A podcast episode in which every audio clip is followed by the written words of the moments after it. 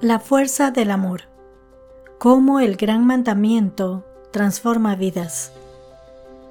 El legado espiritual del cristianismo es vasto, pero uno de sus pilares fundamentales es, sin lugar a dudas, el gran mandamiento, amarás al Señor tu Dios con todo tu corazón, con toda tu alma y con toda tu mente.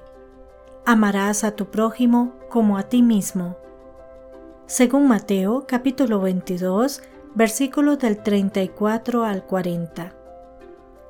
Esta máxima, expresada por Jesucristo, es una orientación cardinal que subyace en numerosas tradiciones éticas y espirituales, además de ofrecer una guía invaluable para las relaciones sociales e individuales en un mundo en constante cambio.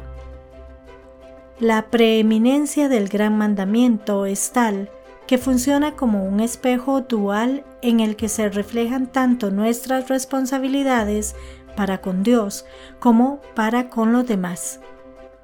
Jesús nos revela en su enseñanza una relación inquebrantable entre la espiritualidad y la ética social. No podemos amar a Dios sin amar a nuestro prójimo y viceversa. Este hecho nos sitúa en una red intrincada, pero profundamente humana de relaciones y obligaciones. En la actualidad, donde el medio está saturado de tecnología y redes sociales, se podría pensar que el amor al prójimo se ha vuelto más fácil de practicar, más accesible. Aunque el amor genuino se encuentra a menudo eclipsado por la superficialidad y el egoísmo que a veces fomentan estos medios, al mismo tiempo, la religiosidad ha experimentado una transformación, pasando de rituales comunitarios a prácticas más personalizadas, y, sin embargo, el llamado al amor a Dios sigue siendo una constante que nos invita a buscar una coherencia integral en nuestra vida.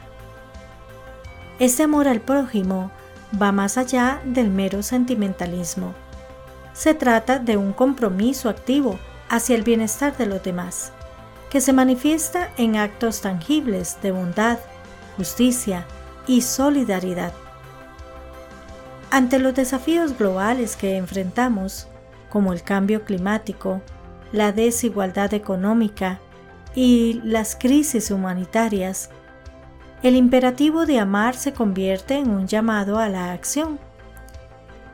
Iniciativas solidarias y proyectos humanitarios en todo el mundo son reflejo de esta enseñanza en acción, buscando un futuro más equitativo y sostenible para la humanidad.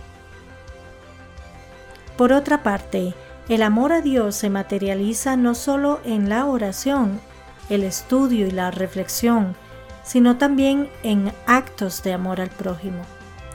Esta conexión inextricable constituye la raíz misma de la vida espiritual y ética.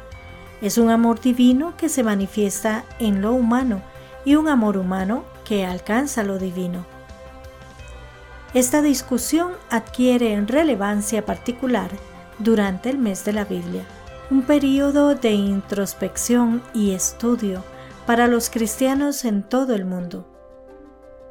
Es un momento propicio para meditar sobre cómo estas antiguas palabras siguen teniendo eco en nuestras vidas modernas, cómo podemos mejorar nuestras relaciones interpersonales y cómo estos vínculos reflejan nuestro compromiso con lo divino.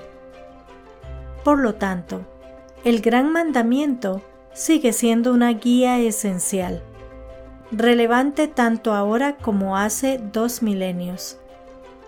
Nos desafía a vivir una existencia que sea a la vez más plena y humana y, en última instancia, más alineada con lo divino. En este tiempo de reflexión, consideremos cómo la aplicación de esta enseñanza eterna puede enriquecer nuestra vida en un mundo tan complejo como multifacético nos impulsa a amar en un sentido amplio y profundo, invitándonos a construir una vida y una sociedad más justa, más humana y más acorde con los ideales divinos que este mandamiento nos propone.